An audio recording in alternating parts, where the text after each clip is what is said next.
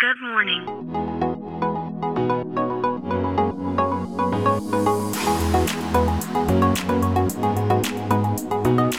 Bom dia, Califórnia, bom dia, Brasil. Aqui quem fala é Felipe Janetti, diretamente de Palo Alto, Califórnia, no coração do Vale do Silício.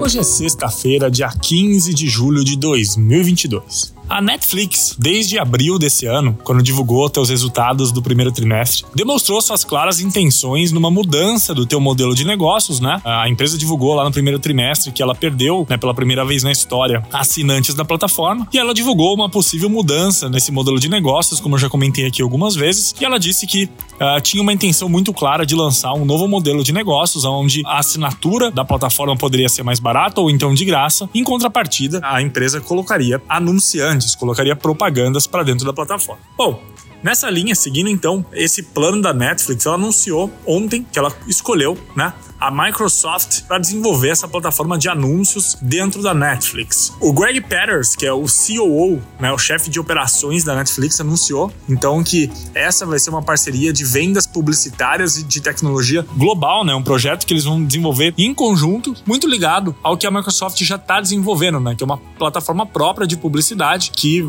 se deu início com a aquisição de uma empresa chamada Shender, um marketplace vinculado a TVs conectadas. E com isso, com essa parceria que é importante para Netflix, né, ter uma parceira como a Microsoft, mas por outro lado, é muito interessante também para a Microsoft ter uma parceira como a Netflix, por quê? Porque essa plataforma logo de entrada, logo de largada, ela já dá acesso, né, aos anunciantes a uma plataforma que tem milhões de usuários no mundo, que é a Netflix. Então, os anunciantes, né, que escolherem anunciar nessa plataforma da Microsoft já terão uma exposição, uma vitrine gigantesca que será a própria plataforma da Netflix. Bom, esse caminho, eu venho dizendo isso aqui há alguns meses já, ele é inevitável para todas as empresas de streaming, na minha opinião. O mercado comoditizou bastante, se tornou um mercado onde a concorrência não é mais pela plataforma, pelo streaming em si, mas pelo conteúdo. E nós, como clientes, hoje temos aí uma porção, né, dezenas de ofertas, principalmente aqui nos Estados Unidos, de plataformas que a gente pode assinar. E aí a gente acaba escolhendo uma ou outra e não consegue ter todas. Então, cada vez mais a quantidade de plataformas de streaming aumenta e o modelo tem que mudar, porque imagina só se a gente tiver que pagar por 10 plataformas diferentes, seja de música, game, enfim, né? E cada plataforma custa 20 dólares, esse montante começa a ser cada vez mais um limitante de crescimento para as empresas de streaming. Bom, então é isso.